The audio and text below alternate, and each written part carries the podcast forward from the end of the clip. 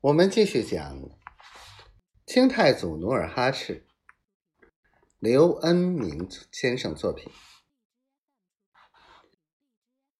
不过什么？童养性追问着。范文成眼盯着童养性，说道：“这要看时机，要弄清沈阳城内的真实情况。”说话间，石犬部、萨哈连部归顺的女真人前来求见，努尔哈赤立刻更衣接见。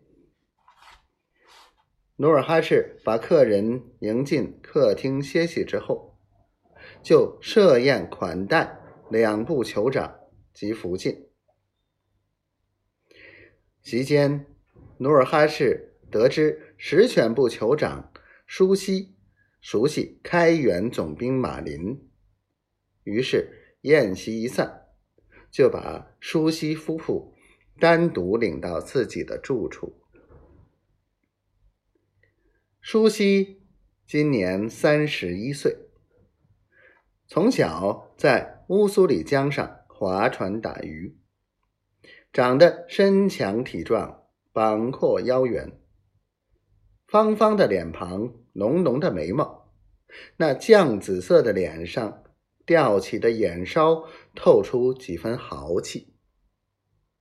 他身穿豹皮背心，足蹬绿皮靴，头戴黄鱼皮的凉帽，一眼看去就知他是野人女真中赫哲人的后辈。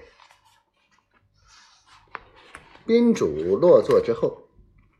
努尔哈赤又上下打量了一下朱熹的穿戴，问道：“酋长，看你这副打扮，先祖想必是赫哲人喽？”